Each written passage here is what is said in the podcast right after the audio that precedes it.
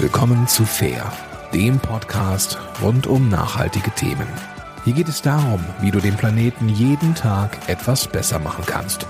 Und jetzt viel Spaß in dieser Episode. So, hallo, ja, herzlich willkommen zu einer neuen Episode des Podcast Fair von Eukocredit.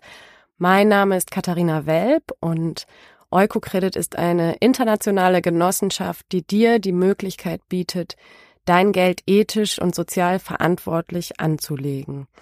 Heute geht es um das Thema Biodiversität und nachhaltige Geldanlage. Ein sehr, sehr großes Thema, das leider viel zu wenig präsent in unseren Köpfen ist. Es wird um die Fragen gehen, warum ist Biodiversität so wichtig und was hat sie mit deiner, meiner, unserer Geldanlage zu tun? Welche Wechselwirkungen bestehen zwischen der Artenvielfalt unseres Planeten und der Wirtschaft? Und was können Investorinnen tun, um die Biodiversität zu schützen? Dazu habe ich Gesa Vögele eingeladen. Sie ist Geschäftsführerin des Vereins KRIG. Das ist die Abkürzung für Corporate Responsibility Interface Center. KRIG ist ein Verein zur Förderung von Ethik und Nachhaltigkeit bei der Geldanlage. Und Gesa Vögele engagiert sich ehrenamtlich im Vorstand des Eukocredit Ostdeutschen Förderkreises. Ich freue mich sehr auf das Gespräch. Herzlich willkommen, Gesa. Ja, ganz herzlichen Dank für die Einladung, Katharina, und ich freue mich ebenfalls sehr auf das Gespräch.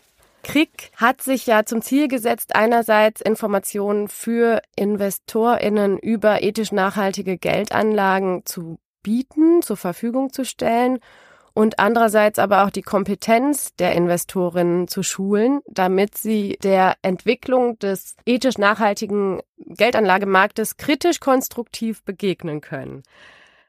Kannst du dazu ein paar Worte sagen und was macht aus deiner Sicht einen verantwortlichen Investor oder eine verantwortliche Investorin aus? Ja, danke für, für diese Frage zu, zu Krieg, zu den Aktivitäten von Krieg. Also das sind eigentlich drei Bereiche, in denen Krieg aktiv ist. Und das ist einmal die Sensibilisierung und Bewusstseinsbildung. Das sind ganz viele Veranstaltungen. Und ich denke, da werden wir so ein bisschen auch drauf zurückkommen, weil wir ja auch jetzt gerade in der Veranstaltungsreihe zum Thema Biodiversität und Sustainable Finance hatten. Der zweite Bereich, das ist das sogenannte Engagement. Das sind Dialogstrategien. Es gibt ja verschiedene Strategien der nachhaltigen Geldanlage. Auch da können wir auch im Zusammenhang mit Biodiversität nochmal drauf zurückkommen. Und dann gibt es den Bereich des Krieg Tank. Das ist eine Forschungsinitiative innerhalb von Krieg, in der verschiedene Projekte entwickelt werden, dem zum Beispiel auch ein Buchprojekt gelaufen ist, das Ende 2020 veröffentlicht worden ist.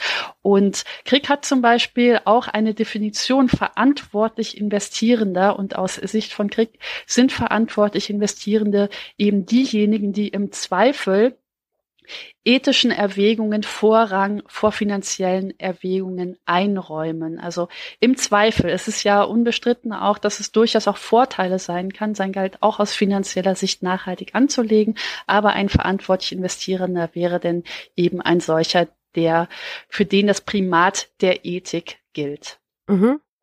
Da gibt's ja auch wieder viele Schnittstellen zur Geldanlage bei Eukocredit und ich finde es schön, dass wir heute immer wieder darauf zurückkommen können. Und grundsätzlich geht es eben heute um das Thema Sustainable Finance und Biodiversität. Ich möchte gerne erst einmal den Begriff Biodiversität nochmal klären. Wir sprechen alle darüber oder nehmen ihn immer mal wieder in den Mund. Er wird synonym mit Artenvielfalt verwendet. Was ist denn eigentlich konkret Biodiversität? Also ich finde, dass Synonym Artenvielfalt zu nehmen, finde ich absolut angemessen. Also es ist ja eigentlich Biodiversität, ja direkt übersetzt die Vielfalt des Lebens und das ist auch eigentlich eine sehr gute Beschreibung. Wenn man sich so die, diese wissenschaftlichen Studien und so weiter anschaut, dann wird da eigentlich immer, immer drei verschiedene Arten der Artenvielfalt, der Biodiversität unterschieden, die alle gemeint sind, wenn es um das Thema Biodiversität geht. Und zwar das erste ist, was ich denke, was wir uns alle vorstellen. Es geht wirklich darum, um die Vielfalt an Arten von Pflanzen, Tieren, Mikroorganismen und so weiter. Aber dann geht es eben zum zweiten auch noch um die Vielfalt innerhalb von Arten. Ist ja auch manchmal gar nicht so leicht, wo, wo ist jetzt eine Art in sich unterschiedlich oder wo fängt eine neue Art an. Aber das ist eben auch wichtig, weil zum Beispiel eine Art, die einen sehr engen Genpool nur hat. Die ist zum Beispiel sehr anfällig für Krankheiten und deswegen sehr gefährdet. Und deswegen ist es gut, auch da Vielfalt zu haben. Und dann geht es um die Vielfalt der Ökosysteme. Und Ökosysteme gibt es ganz, ganz viele. Es gibt das sogenannten Großökosysteme. Darüber können wir uns, glaube ich, alle was vorstellen, wie Wüsten, tropische Regenwälder, Nadelwälder und so weiter und so fort. Und das alles zusammen, hier Vielfalt, das ist eben Biodiversität. Im Vorgespräch hattest du von einer Biodiversitätskrise gesprochen. Was verstehst du unter einer Biodiversitätskrise? Warum befinden wir uns in einer Biodiversitätskrise? Also wir befinden uns ja leider in ganz vielen Krisen gleichzeitig. Die Klimakrise, auch Krise mit mit Kriegen, Ernährungslage und so weiter und so fort. Und eine Krise ist eben auch leider die Biodiversitätskrise. Und die ist, wenn man sich jetzt die naturwissenschaftlichen Fakten und Zahlen und so weiter anschaut, noch viel weiter sogar fortgeschritten als der Klimawandel. Und der Klimawandel ist, hat ja auch wirklich dramatisch, dramatische Ausmaße bereits angenommen. Und das ist eben so, dass die, also dass die Anzahl der Tiere, die bedroht sind, sehr, sehr hoch ist. Also 40 Prozent zum Beispiel aller Insekten sind bedroht, ein Viertel aller Säugetiere und über 40 Prozent der Amphibien. Und so kann man das für die anderen Tier- und Pflanzenarten durchdeklinieren. Und es ist eine massive Reduktion. Ich habe ein Beispiel nur mitgebracht. Die Anzahl der Wirbeltiere, die hat sich seit 1970 um über, um deutlich über die Hälfte reduziert. Und das eben alles ist es geht nicht nur darum, einzelne Tierarten zu erhalten und so eine romantische Naturliebe zu bedienen, sondern es ist eben wirklich die Lebensgrundlage für uns alle. Also das ist wirklich die Frage von Leben und Nichtleben, die Natur zu schützen und den Rückgang der Artenvielfalt aufzuhalten und im besten Falle umzukehren. Mhm. Jetzt würden vielleicht manche sagen, ist das nicht ein natürlicher Prozess, der schon immer so beschrieben wurde, dass sich die Stärksten durchsetzen? Beziehungsweise was würdest du dem entgegnen, dass es kein natürlicher Prozess mehr ist? Mhm. Also es ist richtig natürlich, dass neue Arten entstehen und neue Arten aussterben. Das ist schon immer so gewesen, aber die Rate, in der jetzt eben Tiere und Pflanzen aussterben, ist so hoch wie noch nie. Und das ist genau wie beim Klimawandel. Dort können auch bestimmte Kipppunkte erreicht werden. Und dann funktionieren eben die Systeme, die wir als Menschen zum Leben brauchen, nicht mehr. Es geht um Mensch Menschenschutz. Ich möchte ein konkretes Beispiel nennen. Es gibt zum Beispiel manche, die sagen, wir werden 2050 keine Schokolade mehr haben. Die Kakaopflanze ist eben eine Pflanze, die auch bestäubt werden muss und die hat so eine filigrane, zierliche Blüte. Da kann nur eine einzige Insekte dran, die Bartmücke. Und wenn die zum Beispiel nicht mehr da wäre, wenn deren Lebensgrundlage zerstört wäre, dann würde das eben auch bedeuten, dass wir keinen Kakao mehr trinken könnten und keine Schokolade mehr essen könnten. Was sind die größten Risiken für die Biodiversität? Also die, es gibt, werden da bestimmte Faktoren unterschieden, die eben besonders schädigend sind für die Biodiversität. Und an allererster Stelle steht da die Änderung der Nutzung von Land und Meer. Das heißt also zum Beispiel Abholzung oder einfach Umwandlung von Fläche in landwirtschaftlich genutzte Fläche oder auch ganz stark der Flächenverbrauch, der ja sehr, sehr massiv ist, also Bodenversiegelung und so weiter. Also das ist der wichtigste Faktor eigentlich. Es gibt aber auch noch andere, wie zum Beispiel die direkte Ausbeutung, so wie das heißt, also kann man sich ganz einfach vorstellen, ist zum Beispiel Überfischung, Jagd und so weiter. Und ein ganz entscheidender Faktor ist außerdem der Klimawandel. Also durch den Klimawandel leiden nicht nur die Menschen, sondern es leiden auch die Tiere und die Pflanzen. Umgekehrt, wenn das Klima geschützt wird, wird auch die Biodiversität geschützt. Deswegen sagt man auch, das sind Zwillingskrisen. Mhm. Wenn bei der einen was im positiven Sinne erreicht wird, ist es fürs, auch fürs andere gut und umgekehrt. Mhm. Was ich auf jeden Fall weiß, und das ist ein ganz klarer, ganz klares Faktum sozusagen, dass für den Erhalt der Biodiversität eben biologische Anbaumethoden, also eine biologische Landwirtschaft, eine ganz, ganz zentrale Rolle spielt. Und da können wir auch jetzt schon die, den Bogen zum mhm. Investment schlagen. Das heißt, dass es eben wichtig ist, bei der Geldanlage und auch, wenn man an Banken denkt, bei der Kreditvergabe eben solche Kriterien anzulegen, wenn man die Biodiversität nicht weiter schädigen möchte oder wenn man sogar das fördern möchte, also dass man zum Beispiel eine Landwirtschaft fördern möchte, die den Humusaufbau, also die die Bodenverbesserung anstrebt und nicht eine Bodendegradation, wie das heißt, mhm. fördert, was ein ganz, ganz massives Problem ist, oder eben auch bei Kaffee und bei Kakao eben auf biologische Anbaumethoden zu achten. Und hier finde ich auch noch einen ganz wichtigen Link auch noch dazu. Das hat nämlich auch konkrete Vorteile auch für die Menschen, denn Menschen, die in der Landwirtschaft arbeiten, wo viele Pestizide, Herbizide und so weiter eingesetzt werden, die können auch ganz direkt durch Krankheiten leiden. Also mancher kann man da auch wirklich sozusagen zwei Fliegen mit einer Klappe schlagen. Was hat mehr Auswirkungen, wenn ich bei meiner Geldanlage entsprechende Entscheidungen treffe?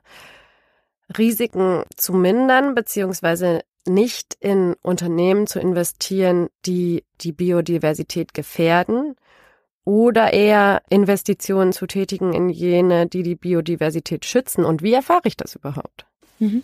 Also das ist eine, eine sehr gute Frage. Also erster muss man sagen, Du hattest ja auch in der Anmoderation gesagt, dass das Thema Biodiversität, dass wir in einer Biodiversitätskrise stecken, dass das bei vielen gar nicht so im Bewusstsein angekommen ist. Beim Klimawandel sind wir da viel weiter, auch wenn wir wissen, dass wir da natürlich noch, sage ich mal, auf der Handlungsebene leider noch überhaupt nicht so weit sind, wie wir uns das wahrscheinlich alle wünschen. Aber bei der Biodiversität ist das Bewusstsein noch gar nicht da. Und das ist genauso auch in der Finanzbranche so. Da fängt man gerade damit an, sich mit dem Thema zu beschäftigen. Und es wird auch noch nicht so stark berücksichtigt. Aber es gibt einzelne positive Beispiele und die Arbeiten, die fangen jetzt gerade an. Und es gibt natürlich diese beiden, genau diese beiden Möglichkeiten oder eigentlich gibt es drei drei Möglichkeiten, wie über die nachhaltige Geldanlage Themen, Nachhaltigkeitsthemen wie die Biodiversität adressiert werden können. Das ist eben das eine, das Vermeiden, das Vermeiden von schlechten Auswirkungen, das Fördern von den Guten oder auch das Verändern. Das sind die, diese sogenannten Dialogstrategien, die wir eingangs schon mal oder die ich eingangs schon mal kurz erwähnt hatte. Und ich ich persönlich, ich denk, denke immer, und das ist auch, was, was viele sagen, auch gerade Nichtregierungsorganisationen und so weiter, wenn einfach nur so eine Baseline eingezogen würde und die schlimmsten Auswirkungen schon mal verhindert wären, dann wäre schon mal sehr, sehr viel gewonnen. Natürlich ist es gut, darüber hinauszugehen und auch etwas Positives zu wirken, zu bewirken. Und ich würde sagen, bei der nachhaltigen Geldanlage, also gerade bei Fonds und so weiter, da gibt es eben auch oft die Möglichkeit, diese beiden Ansätze miteinander zu kombinieren. Mhm. Und die Baseline, die du eben angesprochen hast, wird die auf den Weg gebracht? Beziehungsweise wie müsste diese Baseline aussehen? Also die, die Taxonomie, in der Taxonomie ist ja auch das Umweltziel 6, das sich dem Thema Biodiversität widmet und das gerade jetzt entwickelt wird. Also das ist ja noch nicht fertig. Und das sind ja Wirtschaftstätigkeiten, die positiv sein sollen für das Thema Biodiversität. Aber das sind auch Wirtschafts-, das ist ja ein Klassifikationssystem für nachhaltige Wirtschaftstätigkeiten. Und da ist im Grunde genommen beides drin. Also die Förderung des Guten und die Verhinderung des Schlechten. Mhm. Und es gibt einzelne, zum Beispiel Nachhaltigkeitsbanken, die schon damit angefangen haben, bestimmte Mindeststandards zu definieren oder zu definieren, was sie ausschließen an Wirtschaftstätigkeiten oder Unternehmen im Hinblick auf Biodiversität.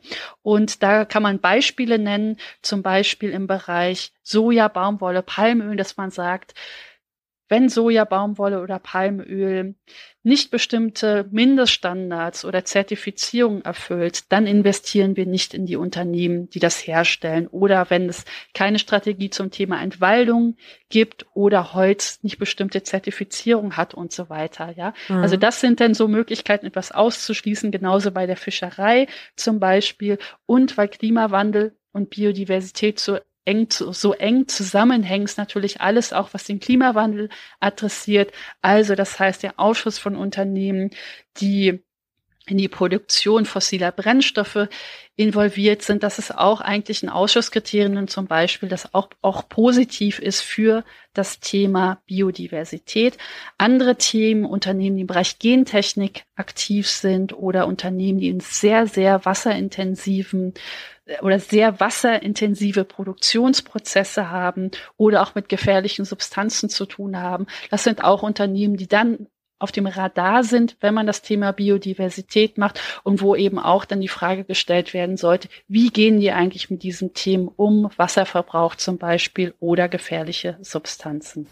Wie kann das denn kontrolliert werden? Das ist immer, das ist immer eine sehr, sehr gute Frage. Wir wissen ja auch, es gibt auch bei Bio-Lebensmittelprodukten gibt es ja auch Skandale, wo irgendwas umetikettiert wurde und so weiter. Und das ist dann eben von Standard zu Standard, von Zertifizierung zu Zertifizierung unterschiedlich. Und da ist es natürlich auch wichtig, dass es kritische Verbraucherinnen und Verbraucher gibt und natürlich auch eine zivile Gesellschaft, die da sehr wachsam ist, weil eigentlich muss die Kontrolle dann auch über die Öffentlichkeit auch mit stattfinden. Ja. Nochmal zurück zu, zum Zusammenhang von Biodiversität und Wirtschaft. Ich habe in einer Studie nachgelesen, dass die Bestäubung von Kulturpflanzen, wir haben ja schon anfangs über Bestäubung gesprochen, dass die Bestäubung von Kulturpflanzen zu den Leistungen der Natur gehören, die uns als Menschen zugutekommen. Zum Beispiel bei der Nahrungsmittelproduktion. Das sind ja die sogenannten Ökosystemleistungen. Und der ökonomische Schätzwert dieser Leistung ist laut diesem Berichts 250 bis 600 Milliarden Euro pro Jahr. Kannst du noch mal ein Beispiel geben, warum die Biodiversität so wichtig für die Wirtschaft ist? Mhm. Also ich würde gerne noch mal ganz kurz das Thema Bestäubung. Also das ist ein eigentlich das häufigst genannteste Beispiel für diese kostenlosen Ökosystemleistungen der Natur. Wenn das nicht mehr da wäre, dann könnte vielleicht sehr kostenintensiv kleinräumig die Bestäubung technisch ersetzt werden. Aber das wäre unglaublich teuer. Das heißt, Lebensmittelpreise würden massiv steigen. Natürlich gibt es auch auch andere Beispiele, also die, diese regulierende Funktion zum Beispiel von von der Natur. Also das heißt, sie sorgt auch dafür, dass wir sauberes Wasser haben, dass wir saubere Luft haben. Sie mildert extreme Ereignisse ab. Also bei Überschwemmungen zum Beispiel ein nicht begradigter Fluss. Das ist dann eine Region, wo Überschwemmungen, wo stark Niederschläge und so weiter sich nicht so, so nieder, ähm, so negativ auswirken und auch überhaupt. Also von der Natur haben wir alle unsere Nahrungsmittel, alle Rohstoffe im Grunde, alles, was wir an materiellen Dingen haben. Das heißt, die Wirtschaft ist ganz, ganz direkt und unmittelbar abhängig von der Natur. Die Europäische Kommission nennt die Zahl über 50 Prozent des weltweiten Bruttoinlandsprodukts, also aller Güter und alle Güter und Dienstleistungen, die weltweit produziert werden, ist von der Biodiversität abhängig. Ich habe gestern einen Podcast zu dem Thema gehört und hat jemand gesagt, also eigentlich müssen wir sagen 100 Prozent, weil wir sind Teil der Natur, wir leben in der Natur und alles, was wir tun, auch die technischen Geräte, die wir haben und so weiter, diese physische Basis irgendwann der Natur entnommen. Und vielleicht noch ein Beispiel, was es ganz anschaulich macht.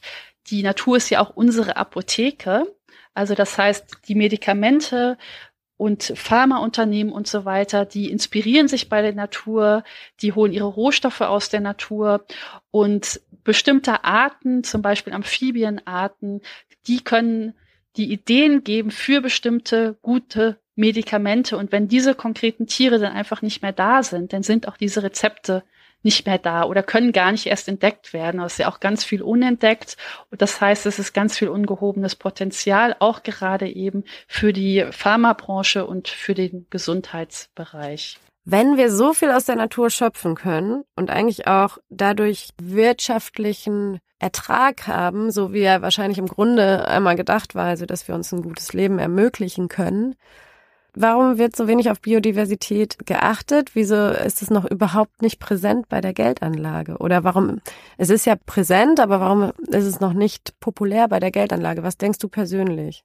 Also ich denke, es ist ein sehr kompliziertes Thema und das ist auch relativ kompliziert in der Umsetzung, weil er die Finanzbranche sehr stark quantifiziert und sehr stark auch Daten, also Daten viel auch braucht und die gibt es einfach im Bereich Biodiversität noch nicht so stark wie im Bereich Klimawandel. Auch beim Klima ist noch ein weiterer Datenbedarf da und so weiter, aber das kann man relativ leicht messen an CO2 und Treibhausgasintensitäten beispielsweise.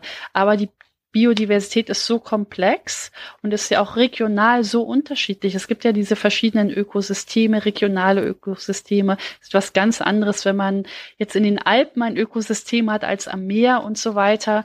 Und deswegen, und die Branchen sind auch so unterschiedlich betroffen von diesem Thema. Und das alles macht es schwierig. Und natürlich ist es so, das ist ja das das Problem allgemein mit der Umweltverschmutzung, mit dem Klimawandel und so weiter. Es ist eben so, dass es möglich ist, sagen wir mal so überspitzt oder pointiert zusammengefasst, es ist möglich, auf Kosten der Natur Profite zu machen. Und da natürlich ist nicht nur die Geldanlage in der Pflicht, sondern auch natürlich die Politik. Es werden zum Beispiel Mittel wie eine Pestizidabgabe diskutiert, die dazu führen würde, dass eben der Eintrag von Pestizide in der Landwirtschaft teurer wird und dass dann eben Anreiz geschaffen wird, dass das gemindert wird. Aber solche Instrumente werden eben noch nicht so viel genutzt und es ist natürlich auch noch so, dass es beispielsweise auch Subventionen von umweltschädlichen Aktivitäten gibt, die eben dann auch negativ für die Biodiversität sind. Und es gibt auch das, was man Zielkonflikte nennt. Also es wird zum Beispiel, ich habe da auch eine Zahl dabei, die kann ich auch mal auch mal nachschauen. Es wird jeden Tag unglaublich viel Fläche ausgewiesen, jetzt in Deutschland beispielsweise allein für neue Siedlungsgebiete, für für, für die Mobilität, also für Ver Verkehr. Und das geht natürlich alles zulasten der Natur. Und gleichzeitig haben wir aber auch ein Problem an Wohnraum in Deutschland. Und da stehen eben dann Fragen auf der Agenda, wie zum Beispiel Umnutzung oder andere Nutzung vielleicht auch von, von Immobilien. Und wie kann man das schaffen, dass man diesem Wohnraumanspruch gerecht wird und gleichzeitig möglichst wenig wenig Fläche neu ausweisen muss und neu versiegeln muss.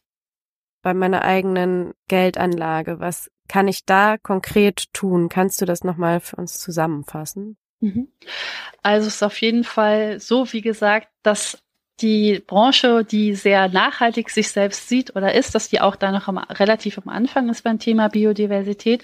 Aber es gibt Einzelne, die da eben schon aktiv sind und zum Beispiel Ausschusskriterien, die das Thema Biodiversität betreffen, bereits formuliert haben oder die eben positiv in bestimmte Bereiche investieren oder da Kredite vergeben, eben zum Beispiel die Bereiche Landwirtschaft oder andere Bereiche sind zum Beispiel Immobilien im Einklang mit Biodiversität, also eher auf Renovierung, Umnutzung zu setzen, auch Fassaden, Dachbegrünung, sowas oder auch da auf die Anpflanzung heimischer Arten zum Beispiel zu achten. Und Wichtig ist auch der Bereich erneuerbare Energien übrigens, weil da gibt es eben auch Konzepte, auf die man achten kann, dass das in Einklang mit Biodiversität ist. Also zum Beispiel bei Solaranlagen kann man darauf, kann man darauf achten, dass die in unterschiedlicher Höhe und Größe angebaut sind, dass die eben auch mit Bepflanzung kombiniert werden und dass da eben auch Tiere ihre Heimat finden können. Also da gibt es sehr, sehr vielversprechende Pilotprojekte. Mhm. Und was ein großer Bereich ist, sind auch, ist Wasserkraft. Wasserkraft ist eine potenzielle Gefährdung für Biodiversität, für die Natur, aber es gibt eben auch Konzepte, wo zum Beispiel ein Teil des natürlichen Flussbetts erhalten bleibt und wo dann eben das erreicht werden kann, dass die ökonomischen Ansprüche und das und der Erhalt der Natur dort weitestgehend in Einklang gebracht werden. Also man kann auf Negativkriterien achten, immer wie bei der nachhaltigen Geldanlage allgemein, Ausschüsse, Positivkriterien und man kann natürlich auch darauf schauen, ob es Ansätze des sogenannten Engagements gibt, also Dialogstrategien. Das heißt, dass die Investoren ihre Macht nutzen in Dialogen oder auf Hauptversammlungen Themen, die eben mit der Biodiversität zusammenhängen, zum Beispiel Entwaldung, zu adressieren und eben auf diesem Weg versuchen, etwas zu bewirken. Ich könnte da noch Beispiele nennen und natürlich ist es immer auch eine Möglichkeit, einfach zu fragen und damit auch zu zeigen und zu signalisieren, zum Beispiel bei der eigenen Bank oder bei bei dem Anbieter der Finanzprodukte, in die man investiert, einfach zu fragen, wie ist eigentlich der Umgang mit dem Thema Biodiversität? Weil je mehr der Druck kommt, je mehr das Interesse kommt, je stärker klar wird, es gibt eine Sensibilisierung für dieses Thema, es ist eine Dringlichkeit da, desto höher natürlich auch die Bereitschaft zum Handeln. Ich würde gerne nochmal zusammenfassen, was Investierende konkret tun können. Also ich finde auf jeden Fall, dass mit, mit dem Bodenerhalt ist auf jeden Fall ein extrem wichtiger, wichtiges Thema. Also, dass, dass, dass biologische Landwirtschaft eben dazu dienen kann, Boden, die Bodenqualität zu verbessern oder sogar den Boden zu erhalten. Denn es ist tatsächlich so, es wird ständig mehr Wald und Natur in Nutzflächen umgewandelt. Also der Flächenverbrauch ist immens, das hatte ich schon gesagt. Aber gleichzeitig ist es so, dass die landwirtschaftliche Fläche seit den 90er Jahren nicht zugenommen hat, obwohl wir immer mehr Fläche verbrauchen. Also das zeigt, wie wichtig das ist, dass man da eben die, diese Anbaumethoden ändert.